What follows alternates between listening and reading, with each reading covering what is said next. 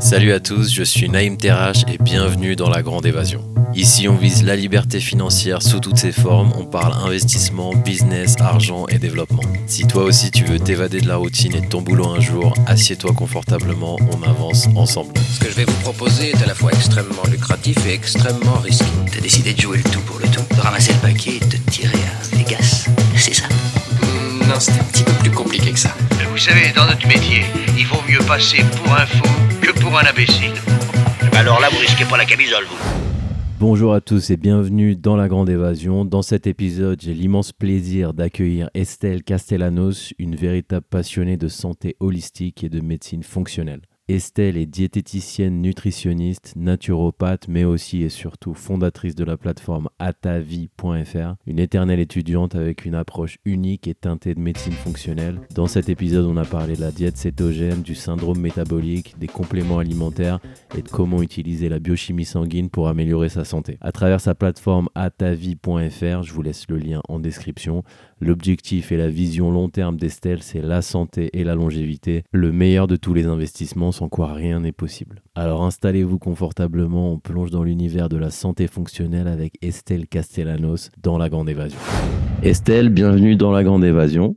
Merci. Salut. Bonjour à tous. Merci à toi d'avoir accepté mon invitation. Alors, je parle beaucoup d'investissement dans ce podcast, euh, souvent d'argent, d'actions, de bourse. Ça peut surprendre de, t'avoir ici aujourd'hui. Mais pour moi, tout est vraiment relié. Investir de l'argent en ayant une mauvaise santé et probablement une courte longévité, c'est vraiment contre-productif. Voilà pourquoi je mêle ces sujets qui sont vraiment euh, fondamentaux pour moi. Donc, euh, on va arrêter de parler de moi, on va parler de toi un petit peu. Estelle, bienvenue. On va commencer par ton parcours déjà. Euh, je vais dire les choses que je sais. Et euh, il y a sûrement des choses que je sais pas. Tu as commencé avec un BTS diététique, donc c'est ça? Absolument, oui. Formé en naturopathie après. Alors, Mhm. j'ai lu un truc qui m'a beaucoup plu aussi, c'est que tu t'éloignes volontairement de l'étiquette de diététicienne. Tu préfères Ouais. une approche globale pour tes patients, pour cibler notamment les maladies chroniques et leurs causes profondes, etc. Après, tu t'es spécialisé en analyse fonctionnelle de la chimie sanguine. Donc ça, ça permet d'établir des liens entre euh, les différents biomarqueurs sanguins dans les analyses, etc. On va, y revenir, bien sûr. Quand on lit ton parcours, je me pose la question, est-ce que tu vas t'arrêter un jour? J'ai l'impression que non. Non, c'est très difficile de me canaliser. Quand il s'agit d'étudier, c'est je suis vraiment ce qu'on appelle une éternelle étudiante. Et je pense que c'est euh, indispensable dans le domaine de la santé. Si tu cherches pas continuellement à, à te former et à et à toi-même aller chercher les infos et non pas les attendre des formations que tu fais, parce que bon, les formations c'est une chose, mais il faut continuer de creuser derrière. Tu seras jamais, euh, seras jamais aussi doué, je pense. Il faut, il faut toujours, toujours creuser et aussi rester, euh, je pense, humble dans le sens où tu peux penser quelque chose euh, à une certaine période et puis tu vas tomber sur une étude, tu vas tomber sur un bouquin, peu importe, il y a, y y a quelque chose qui peut totalement remettre en question toutes tes croyances jusqu'ici. Et si tu n'es pas capable de te remettre en question, euh, de te questionner, euh, tu, je pense que tu peux pas avancer dans le domaine de la santé si t'as pas cette faculté-là. Donc, euh, je peux faire effectivement beaucoup de formations parce que j'ai besoin d'avoir euh, plusieurs sons de cloche sur différents secteurs, de différentes personnes aussi. Euh, et euh, et c'est avec ça, en fait, à force que je construis euh, différentes idées. Donc, quand tu parcours, par exemple, les réseaux sociaux, tu vois bien qu'il y a, il y a des personnes qui sont spécialisées dans, dans certaines niches. Souvent, tu as des comptes vraiment très, très spécifiques. T'en as certains, c'est vraiment sur ben, la maladie de Lyme, par exemple. D'autres sur beaucoup la micronutrition, ce genre de choses. Et je pense qu'ils ont tous quelque chose à offrir, mais j'aime pas l'idée de me nicher parce que du coup, tu perds cette vision globale des choses. Donc, je préfère en fait consulter ces personnes-là par rapport à leur niche pour euh, avoir leur expertise sur ce sujet précis. Mais je n'oublie pas le fait qu'il faut que je croise avec les autres pour, euh, pour avoir toutes les informations possibles. Et c'est le plus difficile, en fait, ça prend beaucoup, beaucoup de temps. Je suis, euh, je suis vraiment 100%, 100% d'accord avec cette approche-là. C'est un petit peu, euh, corrige-moi si je me trompe, mais c'est un petit peu le, le, le but de la médecine fonctionnelle. Mm. Euh, Est-ce que tu peux expliquer euh, simplement, dans des termes simples, pour, pour les gens qui ne connaissent pas trop? Ouais, la médecine fonctionnelle, moi j'ai du mal à dire que je suis praticienne en médecine fonctionnelle puisqu'il y a le mot médecine et que je voudrais surtout pas instiller dans, dans l'esprit des gens qu'il y a une confusion à faire entre les médecins et les thérapeutes. C'est pas du tout mon, objectif. Je ne suis pas médecin. Euh, par contre, effectivement, dans ma pratique, ça ressemble à de la médecine fonctionnelle dans le sens où on va chercher à comprendre pourquoi la personne a tel ou tel trouble, telle ou telle maladie et symptômes. Et il faut qu'on, c'est un travail d'enquête en fait, hein, notamment avec les analyses, mais également avec toutes les questions qu'on va poser pendant les consultations, et également avec ce que l'on peut observer physiquement de la personne. C'est-à-dire que parfois la personne s'en rend pas compte en consulte, mais je suis en train de la sonder physiquement pour euh, pour essayer de trouver des indices. Euh, parce que des fois la personne elle-même ne se rend pas compte forcément des symptômes qu'elle peut avoir physiquement.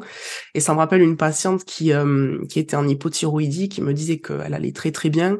Et en fait, à, à la, à la caméra, je voyais qu'elle était extrêmement bouffie du visage, Ouais. qu'elle avait là, une perte des, des parties externes des, des sourcils. Enfin, il y avait des signes évidents d'hypothyroïdie. Mais elle était tellement, je pense, embourbée dans son hypothyroïdie qu'elle ne voyait plus du tout euh, à quel niveau elle en était euh, dans, dans sa maladie. Donc il y a tous ces aspects-là à, à regarder.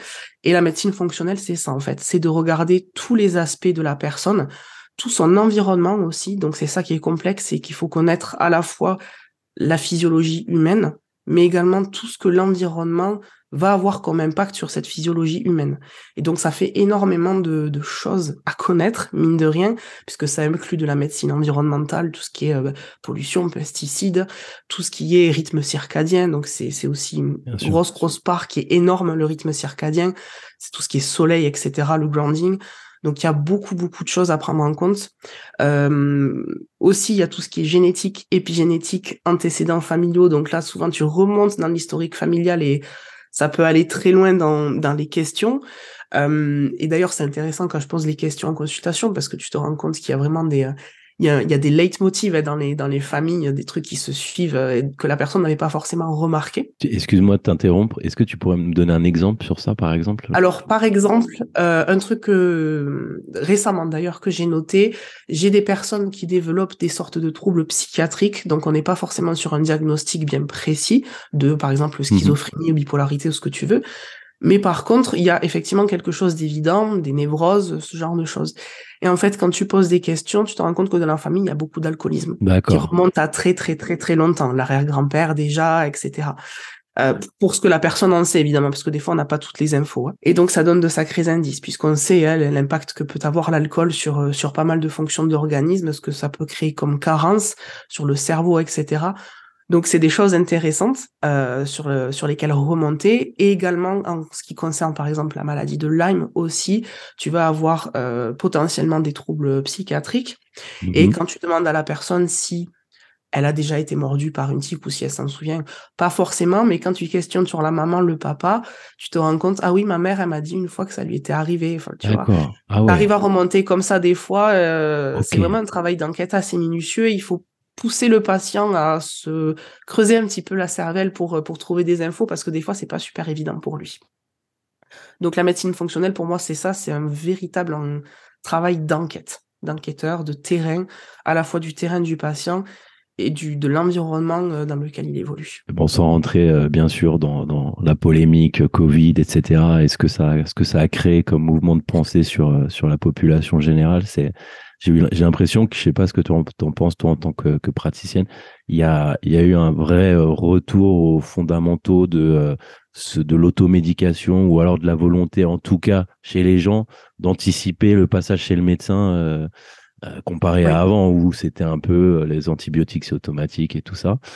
Et euh, est-ce que toi, tu as vraiment noté cette différence-là? Alors ben oui, j'ai pu la noter parce que euh, moi j'avais un cabinet en fait avant de avant le Covid. Euh, c'était pas forcément euh, le cabinet qui me rapportait le plus de patientèle, mais en tout cas j'en avais un et j'avais quand même une certaine patientèle sur place.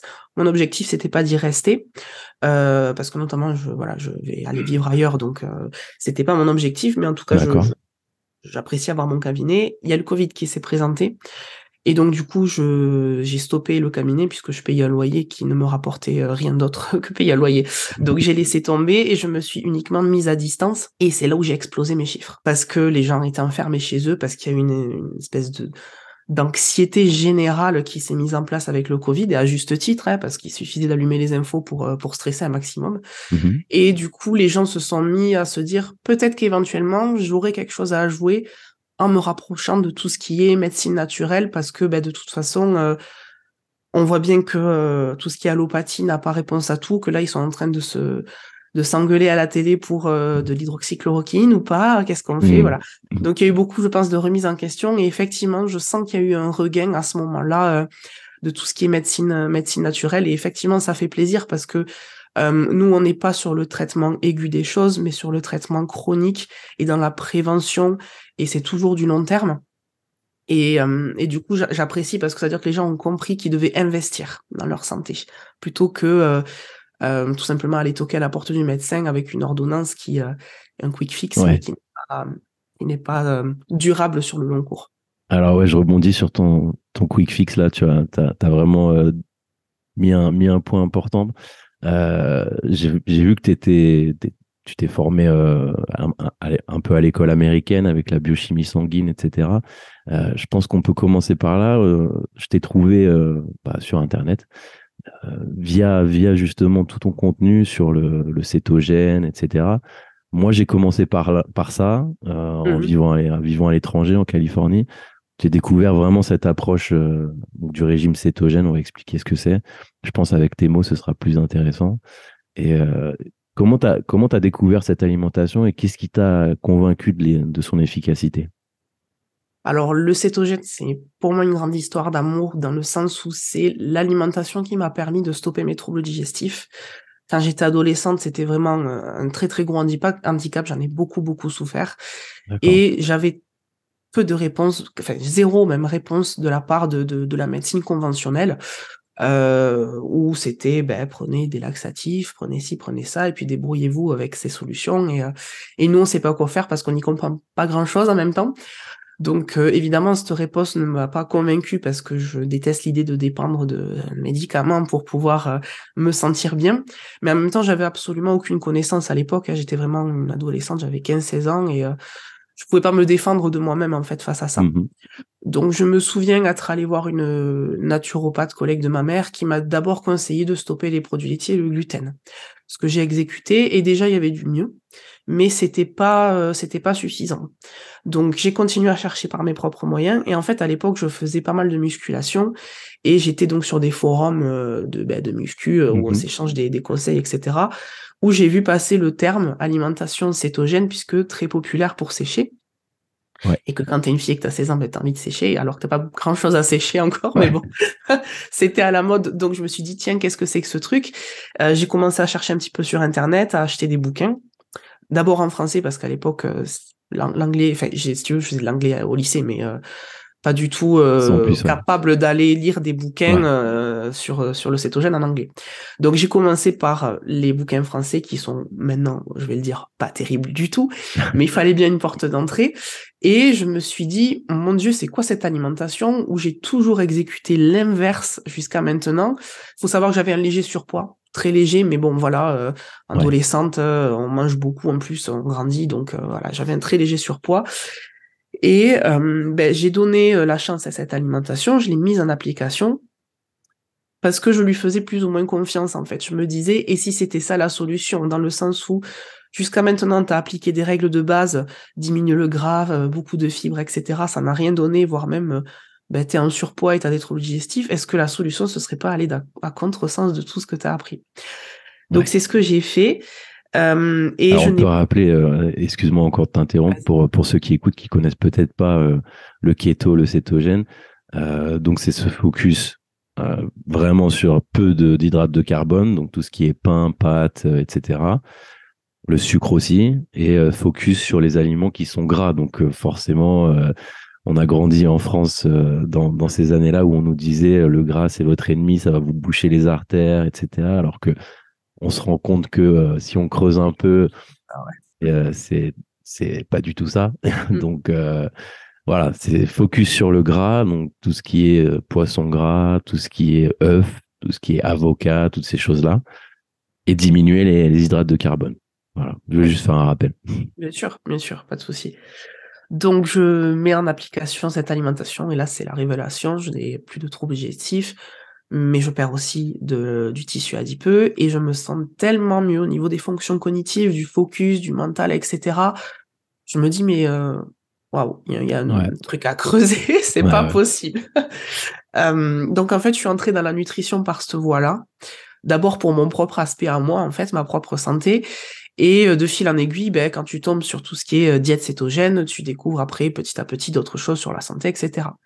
Donc c'est comme ça que j'ai commencé à m'intéresser à la nutrition en fait. Et après, euh, euh, je suis restée comme ça un moment à appliquer les choses sur moi. On me demandait de temps en temps quelques conseils dans mon entourage, mais ça m'a jamais traversé l'esprit d'en faire mon, mon métier. Ça, ça viendra plus tard. Et alors la suite, qu'est-ce qui a fait que, donc en, en continuant ce cétogène et en voyant que ça, du coup, ça avait du résultat, Ouais, ben en fait j'avais mon, mon compagnon qui me disait euh, parce que j'étais à une période de ma vie où je savais pas trop quoi faire comme métier, c'était un peu compliqué, j'étais j'étais assez perdue. Euh, donc j'ai pris clairement parce que j'ai fait une licence de lettres modernes et j'ai pris une année sabbatique où j'ai travaillé pour réfléchir parce que je je me voyais pas du tout continuer dans cette voie-là, mais en même temps je ne savais pas quoi faire. Et il me dit euh, tu nous saoules tout le temps avec la nutrition, pourquoi tu fais pas nutritionniste tout simplement, c'est juste sous tes yeux et tu tu réfléchis pendant 30 ans là. Donc euh, je me suis dit oui, pourquoi pas, ok. Euh, J'avais aussi tout ce qui était psychologie qui m'intéressait beaucoup. Et puis également euh, tout ce qui est du domaine du, du, sport. Mais euh, c'est vrai que la nutrition, c'était peut-être la branche où je me voyais le plus évoluer et, euh, et qui finalement proposait plein de choses encore à découvrir. donc je me suis dit pourquoi pas. J'ai cherché sur Internet, comme tout le monde, et j'ai tapé formation nutritionniste et le premier truc qui s'est présenté, c'est BTS diététique. Euh, donc il y avait une école à Toulouse qui s'appelle l'école Diderot et qui, est une école privée euh, hors Mhm. contrat avec l'État, l'État pardon. Donc j'ai fait cette école-là à Toulouse euh, et j'ai fait mon BTS là-bas. Avant d'entamer le BTS, j'ai fait une remise à niveau de un an, une remise à niveau scientifique parce que j'ai un bac littéraire et qu'on m'a fait comprendre que le BTS était compliqué quand même. Il y avait beaucoup de biochimie. Donc si j'avais pas les notions de base, j'allais être euh, j'allais être noyé. Donc en fait, techniquement, ça m'a fait trois ans en tout. D'accord. Ok. Voilà. Et euh, alors bon, on va faire on va faire beaucoup de vulgarisation pour que encore une fois les gens puissent comprendre euh, simplement les énormes bénéfices euh, bah, que tu proposes. Est-ce que tu peux nous parler du syndrome métabolique, euh, de l'inflammation généralisée? Je pense que c'est ça aussi c'est un c'est un côté de la couette que dès que tu commences à tirer, euh, il y a plein d'autres choses qui tombent. Donc je pense que c'est pas mal de commencer par là. Alors l'inflammation, oui, c'est un très très grand sujet. L'inflammation, c'est un processus de base du système immunitaire, c'est-à-dire que c'est un processus normal et souhaitable dans le sens où c'est la première ligne de défense contre euh, un envahisseur. Donc si par exemple on se, on se pique dans le bras avec une épine, il va y avoir une réaction inflammatoire pour justement apporter sur place des éléments qui vont nous permettre de nous défendre s'il y a des pathogènes. euh, voilà, donc c'est c'est souhaitable. Le problème, c'est l'inflammation chronique, euh, qui est souvent ce qu'on appelle une inflammation systémique de bas grade, donc généralisée dans tout le corps, c'est pas localisé, et Mhm. ça c'est généré par notre mode de vie. Euh, à la fois notre alimentation qui n'est pas adaptée, euh, mais également tout ce qui est de vie dans le sens mauvais sommeil, on dort pas suffisamment en profondeur. Euh, c'est pas forcément la longueur du sommeil parce que les gens confondent souvent ça en fait euh, je dors pas assez moi il m'arrive euh, de parfois de dormir 6 heures mais comme il a été profond je me sens plus réveillé que de dormir plus longtemps en fait donc vraiment un Ouais. sommeil de qualité tout ce qui va être évidemment ben, les choses auxquelles on va être exposé au quotidien qui sont nocives et qui malheureusement ne sont pas de, notre ressort euh, tout ce qui va être euh, pollution atmosphérique tous les métaux lourds avec lesquels on peut être en contact dans diverses choses du, quotidien euh, les pesticides etc donc ça aussi ça génère une inflammation latente on va dire. Notre stress énorme composante dans notre quotidien avec nos boulots qui sont qui sont très très prenants je fais partie des personnes qui pensent qu'on n'est pas forcément fait pour travailler autant. Plus on travaille beaucoup, plusieurs heures dans la journée, sans forcément prendre de pause, ou en tout cas le compenser suffisamment avec euh, des méthodes de relaxation, etc., ça aussi, ça peut entretenir une inflammation. Euh, parce que forcément, le stress va avoir un impact sur nos hormones, en particulier le cortisol. Et comme les hormones ne fonctionnent jamais toutes seules de façon isolée, mais c'est vraiment un système euh, très imbriqué, si le cortisol est perturbé, ça va perturber d'autres hormones comme la thyroïde, comme l'insuline, comme les hormones sexuelles. Donc, il y a forcément des réactions euh, en cascade derrière qui se produisent. Et c'est pour ça, je pense qu'on est sur vraiment une, une, une levée hein, depuis quelques années des, troubles hormonaux, euh, et en particulier chez les femmes parce que les femmes ont une physiologie qui est quand même différente des hommes, même si parfois elles ne veulent pas se l'avouer, euh, elles ne veulent pas l'accepter parce que ça voudrait dire remettre en question tout ce qui est égalité des sexes, etc. Euh, mais pourtant, c'est la vérité. On a un système endocrinien qui est beaucoup plus fragile et complexe. Et donc, forcément, comme on essaie de faire comme les hommes parfois dans certains domaines, on se retrouve à avoir euh, ben, plus facilement de troubles hormonaux parce qu'on respecte moins notre rythme biologique à nous. L'inflammation, c'est euh, plein, de petites choses qui peuvent concourir euh, à l'entretenir. Évidemment, la première chose à revoir, c'est l'alimentation, le microbiote, la santé intestinale, la porosité intestinale, puisque mine de rien, actuellement, tous, on est à peu près tous concernés par cette problématique, euh, par les médicaments que l'on que l'on peut prendre. Euh, et là actuellement, je le sais parce que je suis en train de prendre du doliprane et que ça m'embête, mais je suis un petit peu obligée.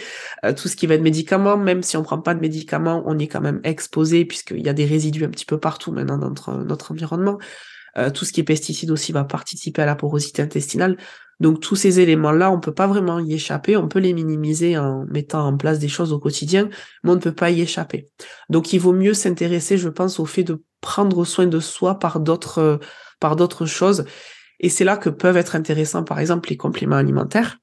Ouais. Il y a des personnes qui disent euh, qu'on n'a pas besoin de compléments alimentaires si on a une bonne alimentation, il y a machin je suis pas d'accord dans le sens où on est obligé de dealer maintenant avec ce qu'on a dans notre environnement. On peut pas faire autrement, on peut pas refaire la terre entièrement. Donc on est obligé de compenser avec d'autres d'autres choses et c'est ok c'est ok, il faut qu'on s'adapte. Alors tu proposes, euh, je voulais en parler aussi des, euh, des compléments alimentaires, donc tu fais bien d'apporter le sujet. J'imagine que tu n'as pas une liste pour tout le monde euh, qui marchera pour tout le monde, naturellement, vu que chaque personne est différente. Mais, mais les, fonds, on va dire les fondamentaux, parce que y a, tu vois Instagram, tu, tu vois les réseaux sociaux, tu vois plein de choses, on te dit prends du magnésium, le prends pas comme ça, tu vas mal l'adapter, il va mal, mal s'intégrer à tes cellules, vitamine C, vitamine, tous ces ces choses-là, à la fin, on se dit bon, il euh, faut que je fasse un cocktail de toutes les, tous les compléments du monde. Je sais pas ce qui me manque, etc. Qu'est-ce que, selon toi, on manque le plus dans la population générale, qui est un peu un, un truc qui marche pour tout le monde, quoi? Les plus grosses carences. Alors effectivement, tu l'as dit, le magnésium, c'est euh, extrêmement répandu. Euh, et on en parle tellement en fait que j'ai l'impression que ça a blasé les gens et qu'ils ils l'écoutent plus. Euh, mais c'est vraiment euh, véridique dans le sens où le magnésium c'est quelque chose qui se retrouve dans nos sols et qu'on a tellement épuisé nos sols avec l'agriculture intensive qu'on a épuisé ces réserves-là. Donc, on va pas obtenir autant de magnésium qu'à une époque où on n'épuisait pas nos sols et où on n'avait pas besoin des compléments alimentaires parce que l'alimentation suffisait. À l'heure actuelle, avec l'agriculture qu'on a, ce n'est plus possible. Donc effectivement, le magnésium, c'est un incontournable chez qui ça va passer tout le monde parce que clairement tout le monde est déficient et de toute façon c'est pas quelque chose qui va si tu veux aller euh, en surdosage. Donc euh, on ne prend pas de risque à se supplémenter en magnésium ça c'est clair. En termes de euh, forme bisglycinate glycinate euh, on peut avoir le tréonate si on cherche euh, d'autres petites choses au niveau cognitif, mais globalement, pour, euh, pour la plupart des gens, ce qu'on retient, c'est glycinate ou bisglycinate. En gros. Et en termes d'apport, là, ça va dépendre des personnes. Pour celles qui sont très stressées, qui ont un boulot très prenant, qui dorment très mal, qui ont une mauvaise digestion, qui sont beaucoup à travailler devant les écrans, tout ce qui va être une forme de stress en fait au quotidien, ces personnes-là auront la nécessité de taper plus fort dans le magnésium puisque c'est un minéral qui s'épuise très facilement avec le stress. Donc à ce moment-là, ce que je conseille, c'est de partir sur un magnésium euh, au moins dosé par jour à 300, voire 400 mg par jour. En plus de l'alimentation. Euh, et quand vous choisissez votre complément alimentaire, que vous regardez derrière l'étiquetage, il faut veiller à ce qui est marqué magnésium élémentaire et pas juste magnésium, puisque s'il est chélaté à quelque chose, ce qu'on va noter, c'est magnésium tout court, mais ça ne nous dit pas combien il y a réellement de, magnésium élémentaire. Donc c'est ça qui nous intéresse derrière sur l'étiquetage. Après, vitamine C, un petit peu moins dans le sens où pour certaines personnes, en fait, je vais rester prudente parce que chez certaines personnes, ça peut poser souci, la vitamine C, dans le sens où euh, il y a des formes qui sont euh, plus problématiques que d'autres. Par exemple, si quelqu'un a un, problème gastrique, euh, voire un ulcère, ce genre de choses, on va éviter de lui mettre de la vitamine C, notamment en poudre, s'il a des troubles digestifs, voilà. Donc là, je suis un petit peu plus prudente avec cette recommandation, mais effectivement, c'est une vitamine qui, sur quelqu'un qui n'a pas de problème digestif ou quoi que ce soit, euh, n'a pas vraiment de risque à prendre de la vitamine C, à ce moment-là, oui, on peut, on peut totalement se supplémenter. En termes de quantité, ça va aussi, euh, ça va aussi pas mal dépendre de la personne et de son niveau de stress, parce que c'est également une vitamine qui s'épuise très facilement avec, euh, avec le stress oxydatif. Donc là, on peut partir assez facilement, je pense, entre 200 et 500 mg par jour. Euh, il y a même des personnes qui peuvent aller bien au-delà. Mais par contre, quand on va au-delà, je pense qu'il est nécessaire de mettre d'autres choses à côté, puisque dans la micronutrition, ce qu'il faut retenir, c'est qu'il n'y a jamais un seul élément qui fonctionne tout seul dans son coin. C'est comme les hormones. Hein. Tout fonctionne en synergie. Donc, à partir du moment où on part sur des gros dosages, il vaut mieux faire attention, se faire suivre et, euh, et mettre d'autres choses en corrélation euh, à côté. Qu'est-ce que tu penses euh, j'ai ma petite idée, mais qu'est-ce que tu penses du, du jeûne intermittent? Alors, je ne le pratique jamais avec mes patients. Euh, et je ne le pratique jamais moi-même. Et en particulier, pourquoi je le pratique pas avec mes patients? Parce que la majorité de ma patientèle, ce sont des femmes. Et que les femmes font déjà du jeûne intermittent quand elles m'approchent. Et que souvent, elles ont des niveaux de stress beaucoup trop importants. Et en fait, elles se butent clairement à faire du jeûne intermittent parce qu'elles l'ont entendu sur les réseaux sociaux, que la dernière influenceuse en parle comme si c'était le truc miracle pour perdre du poids et euh, que j'en suis beaucoup. Alors je sais que c'est très attaché au cétogène, mais j'en suis beaucoup revenu parce que je, me rends compte que sur les hormones, ça peut être vraiment catastrophique. Donc sur la physiologie féminine en particulier, il faut faire très attention. Et en particulier, le problème avec le jeûne intermittent, c'est que souvent il est recommandé de sauter le petit déjeuner. Or, euh, chez la plupart des gens, c'est le repas où j'insiste le plus, où je suis le plus embêtante. Toujours, je remets un petit déjeuner s'il n'y est pas. Et toujours, il y a des améliorations derrière pour que on restabilise les hormones, on restabilise les neurotransmetteurs. Donc derrière, tu vas avoir des répercussions sur l'humeur, la, cognition, le sommeil aussi, souvent il y a une amélioration, la digestion, etc. Donc avec le petit déjeuner, je suis très embêtante et je trouve que ce n'est pas euh, le jeûne intermittent n'est pas euh, du tout adapté en fait euh, malheureusement à notre mode de vie actuel. Je pense qu'à une époque où il y avait beaucoup moins de stress ou même à des périodes de famine, de, de, de, chasseurs-cueilleurs à ces périodes-là où il y avait, ils n'avaient pas le mode de vie qu'on a actuellement, c'était bénéfique. C'était même obligé parce qu'il y avait des périodes euh, où c'était, voilà, on pouvait pas faire autrement. À l'heure actuelle, euh, je pense que c'est beaucoup moins adapté pour notre physiologie. Il faut faire attention avec le jeûne intermittent. Pour les hommes, c'est un petit peu plus différent. Moi, je parle beaucoup de ma patientèle parce que ce sont des femmes et pour le coup, je sais que euh, j'en récupère dans un état assez catastrophique parce qu'elles ont tenté le jeûne intermittent. Alors moi, c'est une pratique que, que, je, fais beaucoup. Je fais beaucoup de jeux intermittents, mais j'en suis revenu aussi parce que, bah, écoute, j'ai bah, eu à peu près le même type d'expérience. Vers 2013-2014, j'ai pris à peu près tout, euh, tout et n'importe quoi. Je multipliais keto et puis jeûne intermittent. Je faisais des, euh, des jeûnes, de, souvent protocole de jeûne de, de, de 30 heures, 72 heures, etc. Je l'ai jamais fait pour maigrir. Euh, c'était plus, j'avais ça. Par contre, je l'avais bien défini dès le début. C'était euh, vraiment très important pour moi de, euh, de, de, minimiser l'inflammation, minimiser les risques de, de, de, cancer ou de maladies chroniques, etc. Euh, quand je t'ai contacté en, en, premier, je t'ai parlé des, des travaux du, du, du, docteur Peter Attia, qui est américain, et surtout celui de Dom D'Agostino, qui est aussi un médecin américain qui eux, depuis euh, bah, un peu plus longtemps que nous, euh, ont, compris euh, la diminution drastique de l'inflammation qui était liée à tous ces protocoles de jeûne. Mais comme tu le dis, ça a une incidence énorme sur, ton énergie, tes hormones aussi, testostérone, etc. Ça peut être très problématique. J'ai eu des, comme des murs de, marathon quand, je faisais, des jeûnes j'arrivais plus au niveau cognitif, au niveau euh, physique. C'était, euh, je me demandais si c'était bon pour moi.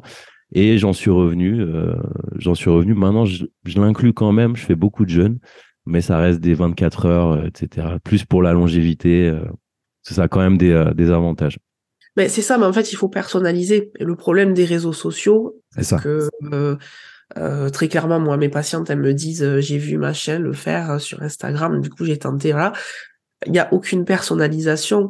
Donc, c'est là le problème et c'est là où il faut pas prendre ces... je parle en particulier de mes patientes, si je peux faire un rappel, je me le permets, de de pas prendre ces infos sur les réseaux sociaux ni sur Doctissimo, parce que j'en ai des fois qui m'envoient des, des, liens, bon, ça n'a absolument aucune valeur scientifique. ces conseils-là, ils sont très, très généralistes et ils ne s'appliquent pas à, à tout le monde. Et donc, effectivement, tu peux avoir des effets bénéfiques, c'est une, chose qui est documentée de toute façon, mais il faut voir sur qui c'est appliqué, sur une personne qui métaboliquement est saine, métaboliquement est flexible, et qui par exemple pratique le cétogène depuis des années et le fait correctement, puisque tu as aussi des cétogènes qui sont très très mal pratiqués. Euh, ok, là, de toute façon, ça va se faire naturellement, puisque la cétose que tu pratiques depuis super longtemps, de toute façon, elle a habitué ton organisme plus ou moins à faire des jeûnes facilement. Mais, euh, mais les, les, gens ne connaissent pas cette préparation-là, métabolique. Donc, ils se lancent dans le jeûne souvent euh, après avoir mangé un plat de pâtes la veille, par exemple. Euh, ça, ça marche pas. ça marche pas du tout. La descente alimentaire, tous ces, toutes ces choses-là, c'est. C'est ça. Et, euh, et, exactement. Et, et pour le coup, le, le, le, le, le, profil typique de, de, de, ma patiente qui va euh, tenter le jeûne intermittent, c'est la nana qui la veille à manger une, une feuille de salade avec deux tomates cerises et qui s'est dit, demain je vais pas manger, ou alors elle a mangé un millefeuille pour se faire plaisir. Et du coup, elle essaie de se punir le lendemain en se disant qu'elle ne mangera pas du tout. Donc là, on rentre déjà dans des troubles du comportement alimentaire, dans un cercle de punition et dans un cercle qui ne va pas du tout entraîner le métabolisme à brûler efficacement ce qu'on lui donne et qui va plutôt le stocker dès que l'occasion se, présente. Donc en fait, il n'y a pas d'éducation de l'organisme à correctement euh, fonctionner. Euh, c'est pour ça que si on se fait pas suivre, oui, ça mène à ce genre de situation et après on a l'impression que ça fonctionne pas sur soi, euh, qu'on est nul, que voilà. Or c'est pas ça. C'est c'est plus compliqué que ça l'organisme le jeûne, j'y suis passé aussi et euh, j'en profite pour faire un petit lien avec, euh, avec le diabète. J'ai euh, j'ai grandi, moi, dans une famille franco-algérienne, donc du côté algérien, au niveau des, des pâtisseries, je doute que c'était notre domaine. Et j'ai malheureusement des membres de, plusieurs membres de ma famille qui souffrent de diabète. Et j'avais toujours ce, ce truc qui me dérangeait, c'était, maintenant je me rends compte, c'était qu'avant, le diabète leur tombait dessus comme si c'était euh, un, orage, quoi. Euh, c'est comme ça, ça, ça, vient du ciel, entre guillemets, voilà.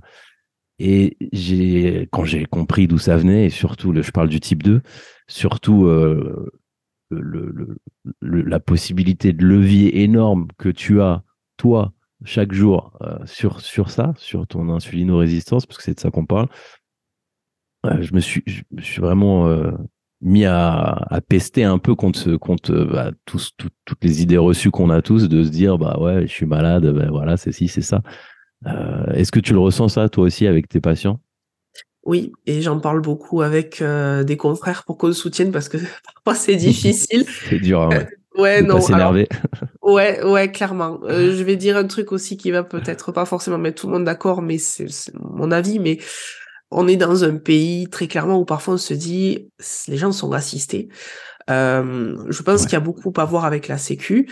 Alors la Sécu c'est bien dans le sens où tout le monde peut finalement être pris en charge médicalement et c'est le, un droit euh, et c'est très bien comme ça. Et je, pour ce côté-là, je suis d'accord. Par contre, je trouve que ça a laissé les gens trop euh, euh, dans l'attente d'être soigné sans prendre les devants en fait.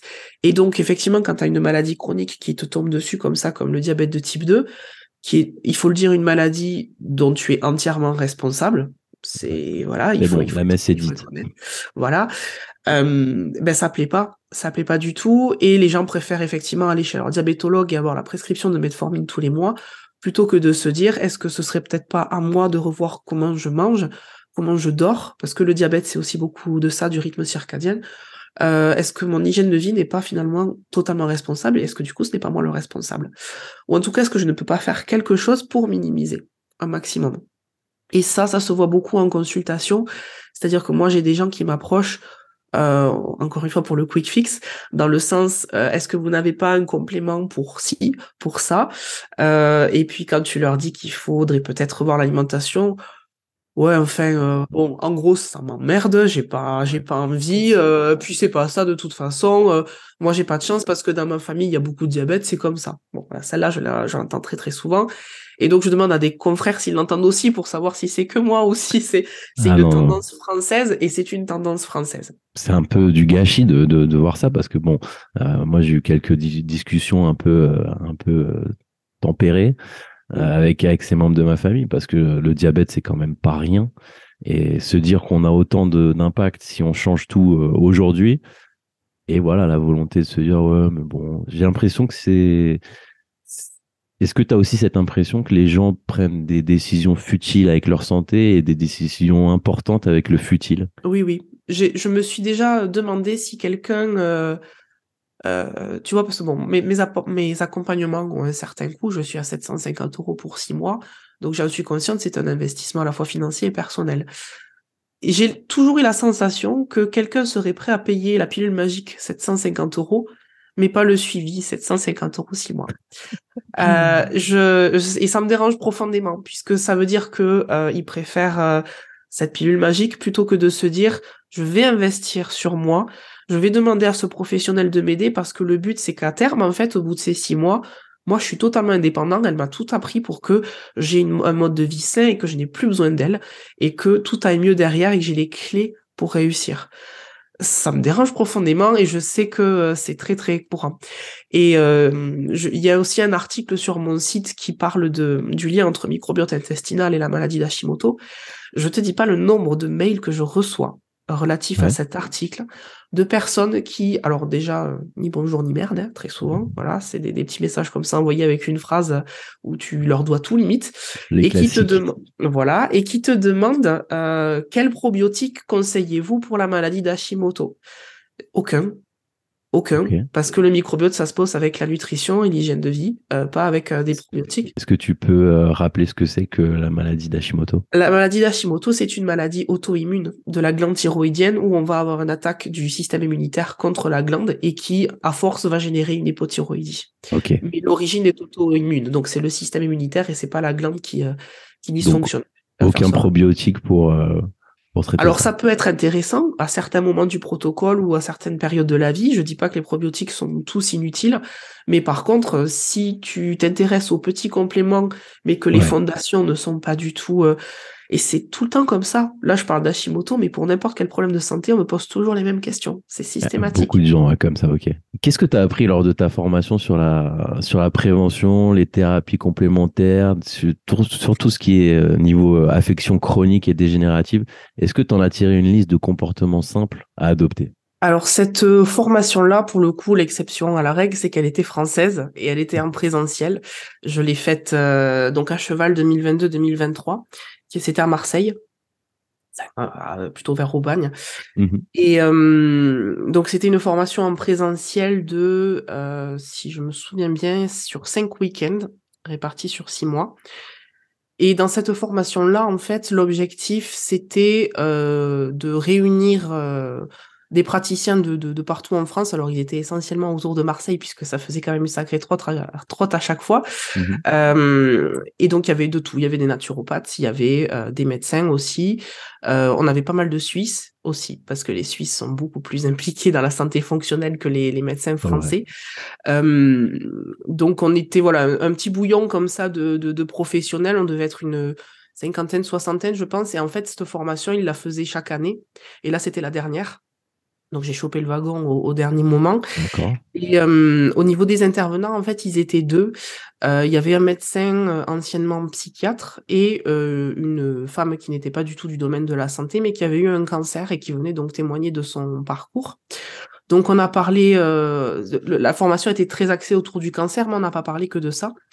Euh, leur objectif, c'était de nous transmettre ce qu'ils ont appris euh, de leur expérience, puisque donc Thierry, l'intervenant, médecin psychiatre, avait suivi Nadine, non médecin, mais qui intervenait pour son, son cancer, euh, dans tout son processus de guérison, et ils nous ont fait part de ce qui s'était passé en fait.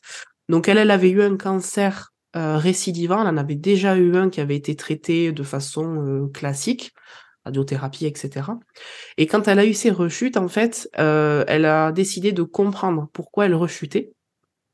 Et donc, ils, se, ils ont commencé à s'intéresser un petit peu plus à tout ce qui est euh, cause profonde des maladies, en particulier du cancer. Et euh, elle a été suivie en fait par Ouda Clark, qui était à l'époque encore vivante et qui a pu, qui avait sa clinique à, au Mexique, il me semble, à Mexico. Donc ils sont partis au Mexique pour la faire suivre. Elle y est restée, je crois, euh, six ou huit semaines. Donc c'était intense parce que tous les jours elle avait vraiment beaucoup de soins en fait. Et dans cette clinique, en fait, Ouda Clark, elle traitait les gens atteints de cancer parfois jusqu'au stade terminal. Wow. Parfois, ça suffisait, parfois, ça ne suffisait pas, malheureusement. Dans le cadre de Nadine, ça a suffi, elle lui a sauvé la vie. Le traitement, en fait, il est basé sur euh, les antiparasitaires. Parce que Ouda Clark défend, enfin défendait maintenant, voilà, elle n'est plus de, ce monde, mais défendait à l'époque le fait que beaucoup des cancers sont liés à des parasites, à des infestations parasitaires et que donc quand tu traites les cancers euh, de façon antiparasitaire, tu, souvent tu as des de, de très nettes euh, très nettes améliorations. Donc elle, elle a été suivie par rapport à ça. Elle a eu un lourd protocole. C'était beaucoup de choses à faire tous les jours. C'était très intense. Et euh, elle a eu euh, clairement elle dit que Ouda Clark lui a sauvé la vie parce que euh, tout ce qui était chimio et radio etc ne suffisait pas, voire même l'aurait épuisé à force. Donc elle a eu les deux en fait, l'allopathie et euh, plus tout ce qui est naturopathie. Mhm. C'est comme ça qu'elle s'en est sortie. Et en fait, Thierry l'a suivie en tant que son médecin de référence en France, on va dire, euh, médecin psychiatre, et il l'a suivi avec la biorésonance. Donc ça, c'est quelque chose aussi de, euh, de particulier qui est un sujet vraiment à part. Euh, la biorésonance, en fait, tu vas venir questionner l'organisme à un instant T sur les informations qu'il peut, te, qu'il peut te donner. Ça, c'est vraiment une médecine qui est très en essor actuellement aux États-Unis. Ici, quand tu dis que tu fais de la biorésonance, t'es t'es un taré, faut le dire clairement. Euh, on va on va te cataloguer de, de, de charlatan, de tout ce que tu veux. ça commence bon. souvent comme ça, ouais. Voilà, quand ça commence comme ça, c'est que c'est bon signe en général, c'est ce qu'il faut se dire. Euh, Il y en a quand même des praticiens en biorésonance en France, mais c'est vrai qu'ils le crient pas sur tous les toits parce qu'on est très raillé. Euh, moi, c'est pas mon cas, j'ai pas de machine, donc je peux pas me permettre de parler de ça, mais je sais que quand je vois sur des groupes, euh, c'est c'est très très courant, des groupes Facebook. Et donc la biorésonance, l'objectif, c'est de venir poser une question par fréquence en fait électromagnétique à ton corps à l'instant T, qui va te donner en réponse euh, ce qui se passe un petit peu. C'est comme une photographie de, ton corps à, un instant T. Donc tu vas savoir euh, éventuellement quelles infections chroniques sont en jeu. Est-ce que c'est plutôt viral, bactérien, parasitaire? Est-ce qu'il y a des métaux lourds qui résonnent, etc. Donc tu vas voir un petit peu ce qui se passe et en fonction, tu adaptes totalement le, le, le traitement, euh, le traitement derrière. Tu peux aussi tester certains compléments alimentaires pour voir si certains sont pertinents plus que d'autres. Parfois, tu peux être surpris dans le sens où tu pensais donner un truc à un patient et puis en fait, la machine te dit non, c'est pas tant celui-là qu'il faudrait donner, mais plus celui-là. Donc on est vraiment sur une médecine euh, énergétique de pointe en fait. Et euh, alors moi, je suis totalement pour cette médecine-là. Euh, par contre, il faut que ce soit un praticien qui soit suffisamment bien formé, qui comprenne bien les, rudiments derrière, parce que ça doit, c'est ça assez complexe à, interpréter au niveau des résultats. Mais tu peux vraiment faire des choses excellentes. Et pour le coup, la maladie de Lyme, euh, il y a beaucoup de personnes qui ont vu une nette amélioration de leur prise en charge grâce à la biorésonance. Donc, je pense qu'il y a quelque chose à un intérêt majeur à, se pencher sur euh, sur tout ça. Euh, donc voilà, c'est c'est dans cette c'était essentiellement ça dont on a parlé au cours de cette formation. Euh, il y a beaucoup de choses que je ne peux pas appliquer du coup parce que je n'ai pas de machine de biorésonance, mais en tout cas dans les principes, il y a plein de choses à retenir parce que en fait tout ce qui est biorésonance rejoint tout ce qui est électromagnétique, champ électromagnétique. Donc mine de rien, on a ceux qui sont factices autour de nous qui impactent notre santé, la Wi-Fi par exemple, euh, Mhm. qui est la plus euh, la plus délétère ou la, la téléphonie mobile mais tu as également des, des, des, des champs électromagnétiques qui nous sont bénéfiques. Et donc là, par exemple, tout à l'heure, j'évoquais le grounding, c'est exactement ça, le fait de se reconnecter à la Terre, de marcher pieds nus sur la Terre, sur des, des, des, des sols qui sont directement imprégnés de ce champ de de ce champ bénéfique qui va être plutôt anti-inflammatoire, euh, c'est ça fait aussi partie de tout ce qui est euh, médecine bioénergétique. Ah, ça, j'étais, euh, j'ai un petit peu creusé sur le grounding parce qu'au début, comme d'habitude, on a toujours le réflexe un petit peu français, euh, malgré nous, de dire qu'est-ce que c'est que ces mecs euh, qui, vont- Mm. qui vont marcher pieds nus le dimanche. Et puis, en fait, ça, ça, ça comme d'habitude, quand tu creuses, ça commence à avoir un peu plus de sens et, et on essaye et on se dit est-ce que c'est un, est-ce que c'est un effet placebo? Mais là, je me sens un peu mieux et tout. J'ai, ouais, non, je, je pense que c'est un bon, euh, que c'est un très bon moyen pour revenir. Euh, pour revenir au cancer, je, je l'ai, euh, affronté personnellement à travers celui de mon père, malheureusement. Et c'est vrai que, comme tu, ce que tu disais tout à l'heure, le réflexe français, européen, occidental, je pense, c'est euh, tout de suite le protocole de soins. Bon, bah, ok, détection de la tumeur, euh, stage 1, 2, 3, 4. bah, allez, euh, c'est parti. Chimiothérapie, radiothérapie, et puis on croise les doigts et on fonce. Moi, vu que j'étais un, ça a un peu percuté, mais, mais le peu de connaissances que j'avais, vu que j'étais un petit peu dans, un petit peu dans, dans toutes ces choses-là, j'ai essayé de complémenter ça justement avec des approches beaucoup, euh, bah, essayer d'en réduire l'inflammation, essayer de réduire le sucre, toutes ces choses-là qui, qui, que tu essayes de faire peser dans la balance. Je pense que les gens ont besoin de, de savoir euh, vraiment le, ce que c'est que le cancer et, et, à quel point c'est quand même dû aussi à nos habitudes. Je sais pas ce que tu en mmh. penses. Oui. Il y a énormément de cancers qui pourraient être évités dans le sens où ils sont dus à notre mode de vie. Après, tu as certaines spécificités euh, intrafamiliales, on va dire, mais la grande majorité des cancers, c'est des cancers qui pourraient être évités, clairement. Donc, euh, le cancer, si on peut, comment on peut le schématiser, je trouve de façon la plus simple possible, c'est des, des, des, cellules qui se mettent à déconner, tout simplement, mm. qui se mettent à fermenter, pour, pour, pour parler un petit peu euh, voilà, de façon schématique, hein, parce que c'est mm. des processus métaboliques, mais c'est une maladie métabolique. Et donc, euh, le métabolisme, on a totalement prise, prise dessus. Et on peut totalement agir dessus. À partir du moment où on sait qu'on sort d'une famille où il y a une tendance au cancer, ça ne veut pas dire qu'on va finir avec un cancer, ça veut dire qu'il faut prendre les rênes de tout ça et faire d'autant plus attention à comment on s'alimente, à quoi on est exposé dans notre environnement, etc. Donc, autant se faire suivre et prévenir les choses plutôt que d'attendre que le, cancer se déclare. Ça, c'est super important. Alors, tu parles de prendre les rênes. Je pense qu'on peut parler maintenant de, ta plateforme de santé qui s'appelle atavie.fr. Explique-nous un peu euh, la création, l'idée euh, et les objectifs derrière. Alors, Atavie, c'est une idée qui a euh, émergé dans mon esprit depuis très longtemps. je dirais au moins 3-4 ans c'était au départ la volonté de créer un espace ouvert à tout le monde, dans le sens autant les particuliers que les professionnels.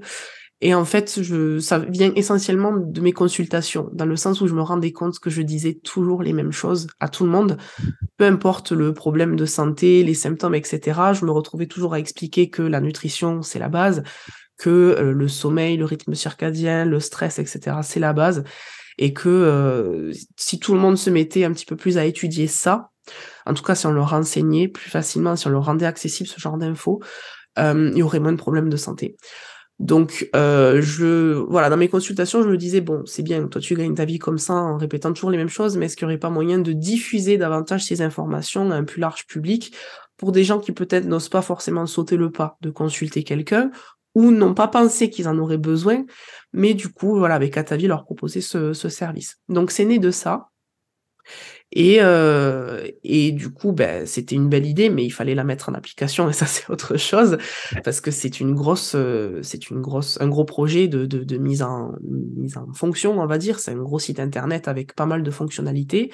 Tu as des webinaires, tu as euh, des articles, tu as un podcast, etc. Donc des formats variés en fait, et pour le coup, par exemple, les webinaires, ça a été quelque chose où on s'est longtemps posé la question de comment le mettre en place parce que c'est, un format particulier où il a fallu faire du, du développement du code, etc., insérer des, des plugins et certaines plateformes, donc c'est un petit peu plus complexe. Ça nous a pris du temps et de la réflexion. Pendant un an, on a fait des réunions euh, quasiment une fois par semaine, tous ensemble, entre le web designer et le, développeur, pour pouvoir euh, faire au mieux tout ça et articuler nos compétences. Moi, j'ai pas trop travaillé à ce moment-là puisque moi mon travail c'est de fournir le contenu, donc c'était pas encore trop mon moment d'entrer en, scène. Mine de rien, j'avais commencé à préparer euh, des choses de mon côté parce que le but c'était de les mettre sur la plateforme, mhm. d'en mettre un maximum au moment où elles sortiraient. Donc on a fait ça pendant un an et après Atavi est sorti en novembre 2022. Euh, donc c'est un fonctionnement par abonnement. Tu as un abonnement euh, mensuel semestriel et annuel. Évidemment, plus tu prends longtemps, plus le prix est dégressif. Mhm. et dessus, tu as accès à, à de l'information euh, diverses. En fait, je voulais que ça puisse parler à tout le monde et que ça touche tout le monde. Donc, je ne parle pas que d'une maladie.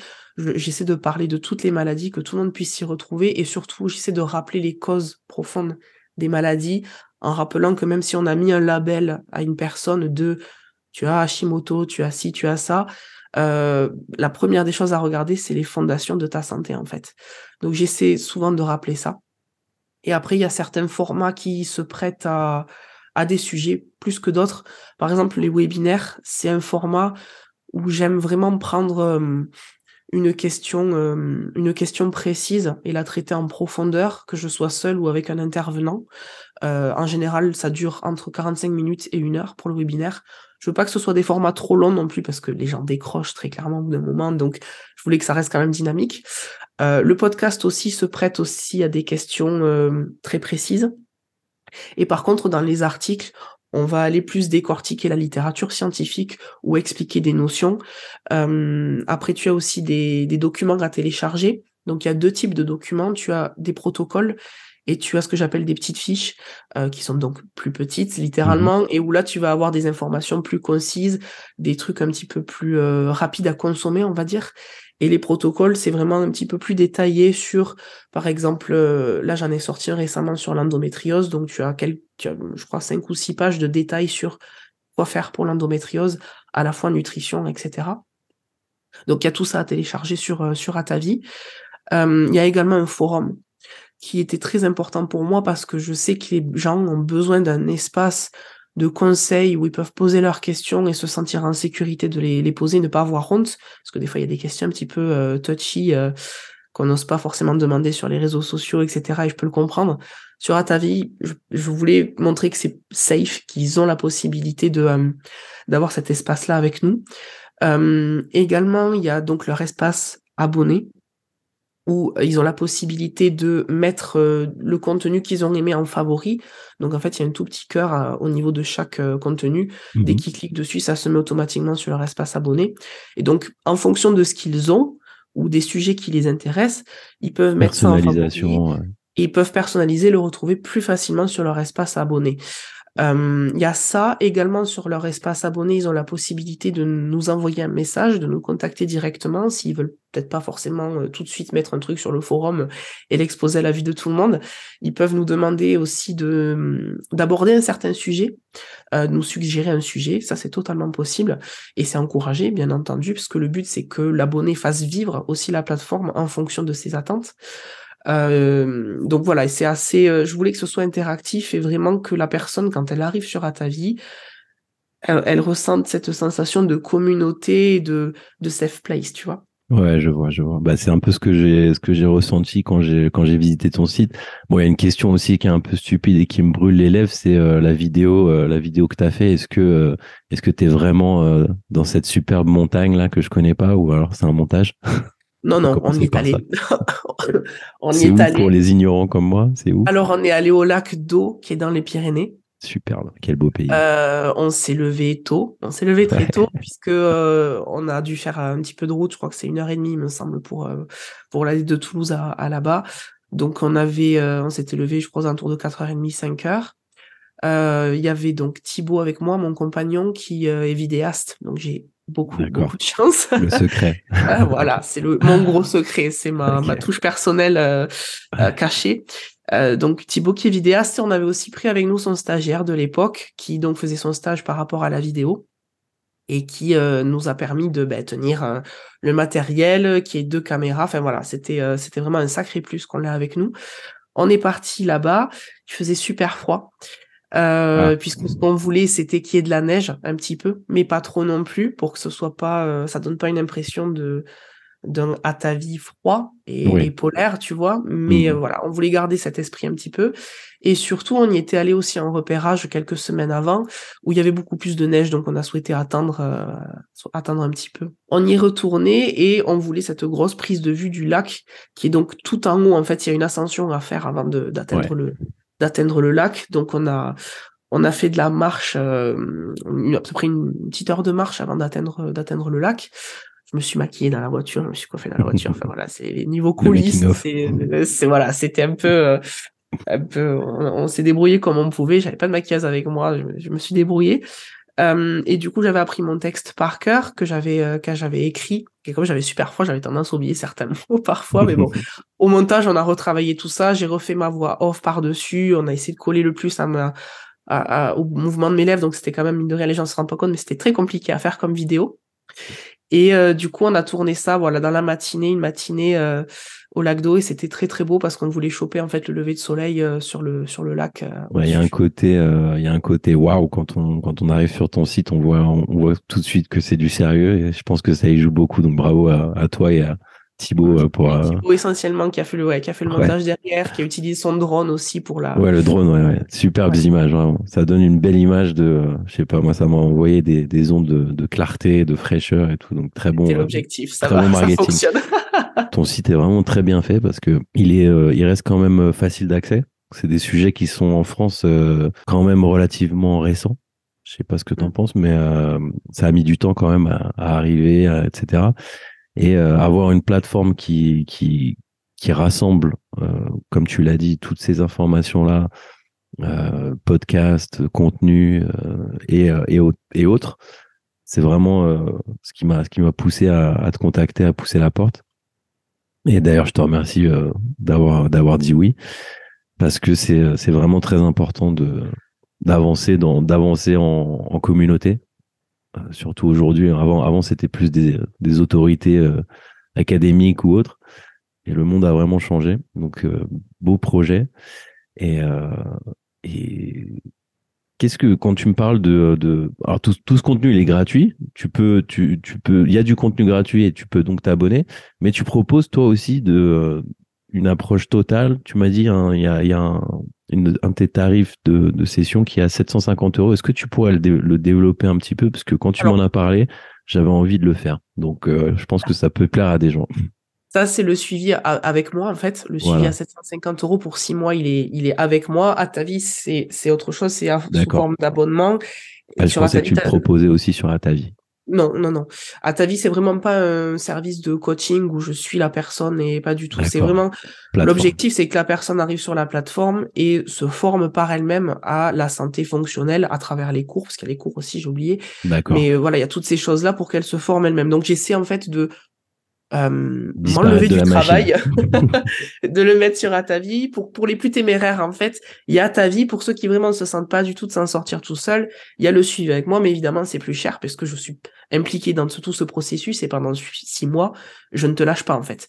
Donc, c'est, c'est, un travail qui est totalement différent. Après, je reste ultra disponible pour Atavi, pour répondre aux questions, etc., mais on n'est pas sur un suivi.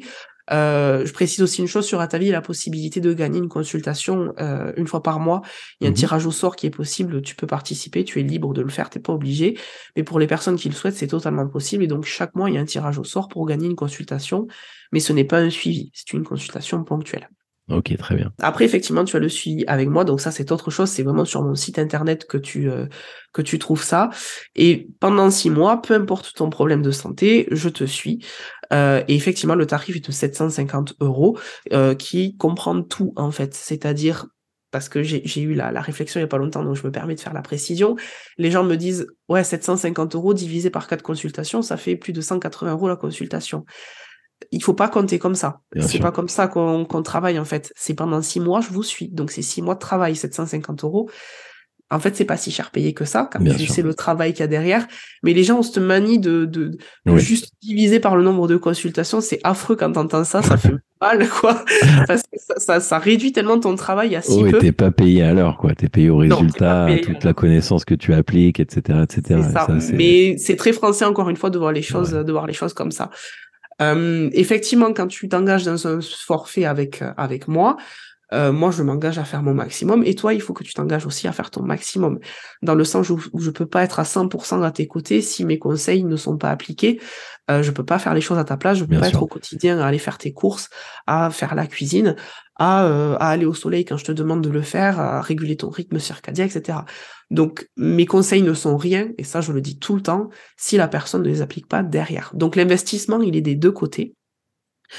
Euh, et dans ton forfait, en fait, il y a plein de choses qui sont comprises. Certes, il y a quatre consultations, dont la première qui est souvent très longue, enfin très longue. Ça va dépendre du, du, problème de la personne. Il y en a qui ça se règle, ça se règle vite fait la première consultation, d'autres c'est un petit peu plus long, mais on va vraiment ratisser l'âge. Et je commence toujours par envoyer en fait le recueil de données. Donc c'est un PDF que j'envoie avec plein plein de questions, il y a une douzaine de pages. Ça, il faut le remplir et me le renvoyer avant qu'on fasse la première consulte parce que moi, je la prépare déjà en fait. À ce moment-là, euh, je prends des notes, si j'ai des questions, des trucs qui me viennent à l'esprit en lisant, il faut que je puisse préparer ça. Et également, si la personne a des euh, résultats d'analyse à me, à me communiquer avant qu'on commence, il faut qu'elle me les fournisse. Déjà, souvent, avant même d'avoir commencé le, le suivi, avant même souvent d'avoir été payé, je commence à travailler et je commence à, analyser toutes ces choses-là et à en tirer des conclusions, des hypothèses pour voir vers quoi on pourrait se diriger. Donc il y a ce travail-là qui commence. Ensuite, on, ensuite, on fait la, première consultation. J'approfondis certaines questions. S'il y a des trucs qui sont pas très clairs, que le, patient voilà n'a pas été à trop en profondeur, je, pose mes questions. Euh, à l'issue de cette première consultation, je vais avoir une idée beaucoup plus claire des éventuelles analyses dont j'aurai besoin pour creuser certains aspects. Donc là, on peut partir euh, sur certains tests fonctionnels. Ça peut arriver que je dise à la personne, voilà, moi j'ai besoin de ça, ça, ça et ça. Ça peut arriver que j'ai besoin de rien parce que les infos que j'ai me suffisent. Donc c'est très dépendant en fait de, de l'individu. Et une fois que j'ai reçu les analyses que j'aurais pu avoir demandées, à ce moment-là, j'ai tous les éléments nécessaires pour pouvoir travailler et faire un protocole totalement personnalisé en fonction de la personne. Ensuite, ça prend plus ou moins de temps de réaliser ce protocole. Donc ça, je tiens aussi à le rappeler, puisqu'il y a des personnes qui attendent leur programme le lendemain d'avoir envoyé leurs résultats sanguins. C'est pas comme ça que ça se passe. Euh, ce qu'il faut comprendre, c'est que pour un programme, je peux passer une journée à trois jours dessus. Donc ça aussi, c'est, ça se reflète dans mon tarif. Forcément, c'est pas une heure de réflexion. Je prends pas le programme que j'ai déjà fait à quelqu'un d'autre. Toujours quelque chose à personnaliser. Et ça, effectivement, ça se paye puisque c'est du temps passé pour, euh, pour la personne. Je délivre le programme. Je demande à la personne si elle a des questions, voilà, n'importe quelle zone d'ombre qui n'aurait pas été éclaircie avant de commencer, il faut m'en faire part parce que le but c'est de vraiment commencer en ayant tout compris de, de, de ce qu'il faut faire on met en application et après tu as les consultations de suivi. Donc il y en a trois qui sont réparties à peu près toutes les six semaines euh, pour du coup faire euh, un tout euh, six mois de six mois de suivi. Et donc toutes les six semaines, on fait le point sur l'application du programme. S'il y a la nécessité de faire des ajustements, des changements, notamment dans la diète, ça se fait. Voilà, c'est le programme est fait pour vivre au fur et à mesure en fait du du forfait et c'est pas c'est pas quelque chose de figé, il faut qu'on puisse s'adapter, notamment parce que entre la théorie et la pratique, bien sûr, il y a toujours des, des choses qui sont euh, qui sont différentes. Donc entre le programme que je pensais être bon au départ et ce que je peux découvrir au fur et à mesure de la personne et de ses réactions, il peut y avoir des ajustements à faire et ça aussi il faut pas s'en surprendre. Bien sûr. Faut pas se dire elle est bizarre cette nutritionniste, elle me donne un truc à faire au départ puis après elle change totalement de de stratégie. Est-ce qu'elle sait ce qu'elle fait, tu vois? Qui teste tes armes, qui teste les, ouais, qui affûte. C'est ça. Euh, c'est ça. C'est obligé en fait. Et, euh, et un professionnel qui euh, ne change pas son fusil d'épaule parce qu'il est persuadé que ce qu'il a donné au départ c'était la bonne stratégie, ben pour moi c'est quelqu'un, c'est pas bon signe quoi. C'est pas bon signe. Ben, juste, je voulais rappeler qu'il faut pas se surprendre si un thérapeute change de stratégie. Ouais. Ouais, ouais. Bah, c'est vrai que c'est ça a beaucoup plus de logique. Et est-ce que pour, pour changer euh, ton fusil d'épaule, entre guillemets, tu te bases sur des indicateurs clés, sur euh, par exemple les analyses sanguines, entre guillemets, etc. Ça va, ça va dépendre euh, des symptômes de la personne. Déjà, si la personne me dit, bon, ben ça, ça s'est pas amélioré, ça, c'est encore pire, tu vois, on va se baser sur ça. C'est pour ça que souvent, je demande à la personne de tenir un journal de bord mmh de toutes ses sensations, à la fois ses fonctions cognitives, son sommeil, sa digestion, son énergie, etc parce que c'est sur ça qu'on va pouvoir le plus se baser au fur et à mesure pour changer les choses, d'une part. Et si vraiment je suis coincé et que j'ai besoin de refaire des analyses, je le demande aussi. Mais en général, les symptômes euh, sont suffisants. D'accord. Euh, je pensais à tes références. Est-ce que tu as des livres ou des auteurs euh, qui, t'ont le plus influencé dans ta pratique et ton approche de, de la santé? Alors, j'en ai pas. J'ai envie de te dire que c'est très difficile de te répondre à ta question parce que n'importe quelle lecture que j'ai pu avoir m'aura forcément apporté quelque chose. Euh, il y en a des plus marquants que d'autres, bien entendu, mais euh, il y a toujours du bon, bon à prendre dans n'importe quel bouquin, n'importe quel article. Euh, voilà. Après, il s'agit de bien faire le tri, bien entendu, et pour ça, faut, je pense, avoir une solide connaissance de base. Sinon, tu n'arrives pas en fait à trier derrière. Euh, tu peux te faire avoir par n'importe quel récit. Donc, c'est important d'être sûr de ses connaissances et de toujours bien les travailler et les garder à l'esprit. Euh, et d'ailleurs, c'est ce que je pourrais reprocher, je pense, à pas mal de thérapeutes, c'est de ne pas avoir assez de connaissances de base et de du coup gober tout ce qui tout ce qu'ils peuvent lire. Mmh. Donc là, je me souviens d'une fois où j'ai eu euh, une altercation sur Instagram avec certains naturopathes parce que je c'était bienveillant au départ, ça a été mal interprété, mais je rappelais que sans une connaissance solide de la biochimie, du corps humain, de toutes les voies métaboliques, etc., si tu maîtrises pas ça, tu risques pas derrière de, de, de, comprendre comment fonctionne le corps humain, faire des recommandations en conséquence. Pour moi, tu peux pas être micronutritionniste non plus si tu n'as pas une connaissance en biochimie, c'est impossible. Ouais, ouais, ouais. ça semble logique. Euh, c'est un peu, enfin c'est euh, une comparaison un peu simple, mais c'est un peu comme euh, choisir choisir le la couleur de la peinture de, du mur de ta maison quand, quand elle n'est pas encore construite quoi. C'est du micromanagement alors que les bases sont pas là. C'est ça. Et tu sais qu'il y a beaucoup de micronutritionnistes qui, euh, qui vont demander des jolies analyses où on va les tester, mais même des médecins. Hein. Mmh. Euh, parce que je j'en ai j'ai récupéré des patients qui avaient vu des médecins dits fonctionnels français euh, qui n'ont de fonctionnel que le terme parce que derrière franchement ça suit pas euh, où tu as des, des analyses à rallonge où on a regardé tout, la B12, la B6, etc. Il y a plein de trucs qui ont été testés.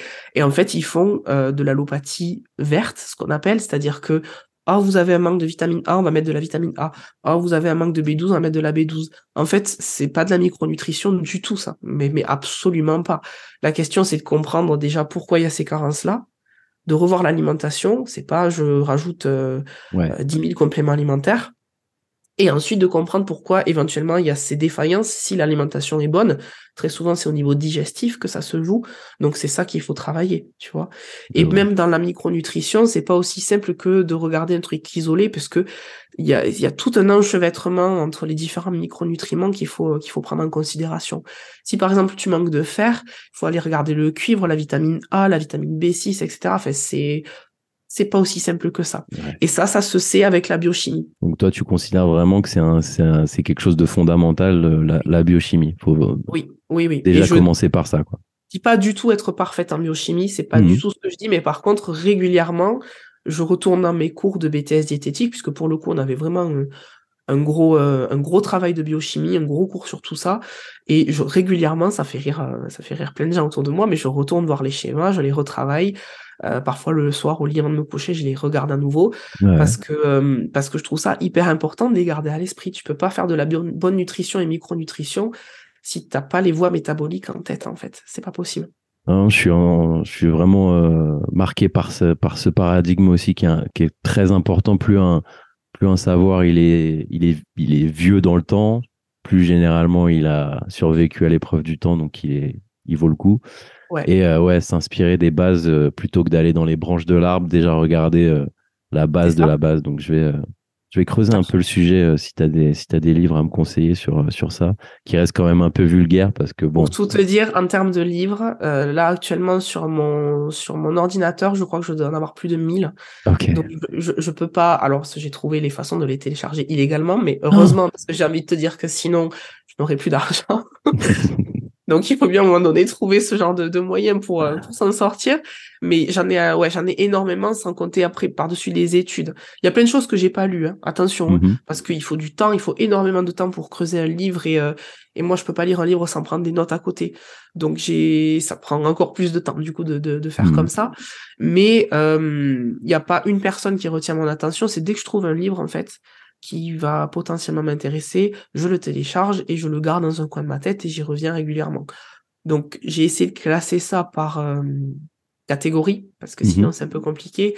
Donc il y en a sur le microbiote, sur euh, euh, sur euh, tout ce qui est euh, hormones, hormones, etc. Tout sur tout ce qui est les maladies infectieuses. Il y a des manuels de médecine, mais il n'y a pas que des manuels de médecine. Tu as aussi tout ce qui est médecine fonctionnelle qui est un petit peu plus récent, mais tu as aussi des vieux manuels en fait.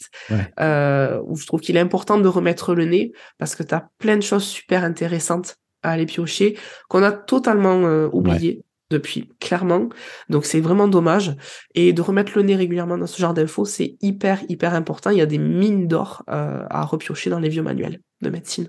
Entièrement d'accord. Et, euh, et j'adore, euh, j'adore cette idée de, revenir, revenir sur les bases des bases pour laisser le cerveau refaire ce travail de, tri et d'un seul coup, on va avoir une idée pour, bah, dans ton cas, pour un, pa- un patient ou une patiente qui est influencé par ça. Les projets que tu as pour l'avenir dans, dans, à part à ta vie, est-ce ou alors rajouter des fonctionnalités, des choses à ta vie? Euh, alors pour l'instant, je me concentre sur Ataï parce que c'est un sacré morceau. Euh, c'est de le développer Ouais. euh, très très clairement. Alors il y a plein de, de, de, de, de façons, je pense, de, de faire ça. Euh, L'une des idées qui est en train d'émerger, c'est euh, parce que là j'ai actuellement j'ai une petite stagiaire, donc on, on en discute pas mal. Euh, une stagiaire qui a tout ce qui est comme marketing. Euh, je pense que l'axe majeur qui va se jouer, jouer dans les mois à venir, c'est de développer une chaîne YouTube. Mhm. Euh, donc des vidéos qui sont accessibles à tout le monde et qui sont gratuites, euh, où on va donner de l'information et, et, euh, évidemment on va parler d'Atavi, on va faire la promotion d'Atavi. L'objectif c'est de ramener ramener le plus de gens possible, mais en offrant aussi du contenu gratuit parce que Mhm. il faut pas perdre de vue que l'idée d'Atavi c'est aussi de démocratiser la santé fonctionnelle, donc il faut qu'on soit en mesure aussi de de fournir du contenu gratuit, je pense pour, euh, pour tout le monde. Donc il y a l'axe, là il y a, il y a l'axe de YouTube et puis après de travailler effectivement à ta vie dans des euh, des versions un petit peu poussées qui viendront plus tard. Là ça dépend pas vraiment de moi puisque moi je fais mon train à, à créer le contenu, mais ça dépend de, du développeur et euh, et du web designer quand ils sont disponibles puisqu'ils ont des activités qui leur sont propres à côté donc c'est pas forcément facile de composer avec ça. Mais dès qu'on a un petit peu plus de temps, l'objectif c'est d'avoir ouais une une, un développement plus performant de ta vie avec éventuellement d'autres fonctionnalités euh, qui se viendraient se greffer par-dessus. On a quelques idées, mais voilà, c'est des choses qui prendront du temps et qui viendront. En tout cas, euh, chapeau, chapeau à toi, à tous les trois, du coup, d'avoir euh, d'avoir monté cette belle plateforme qui est du coup facile à trouver euh, de manière organique. Je vous laisserai le lien en bio pour ceux que, ça intéresse. Et je te remercie beaucoup d'avoir d'avoir passé passé tout ce temps sur la grande évasion. Avec plaisir. J'espère te revoir euh, dans un autre épisode spécifique. Euh, je pense, vu, euh, vu tout ce que tu connais, je pense pas que, que c'est difficile de parier sur ça. Et euh, bah, si tu as un dernier mot avant de, avant de couper l'épisode. Ben, je te remercie de, de, de cet espace que, de discussion que tu m'as offert, euh, notamment pour pouvoir parler de ta vie, puisque je le dis souvent en off, mais c'est le projet de ma vie.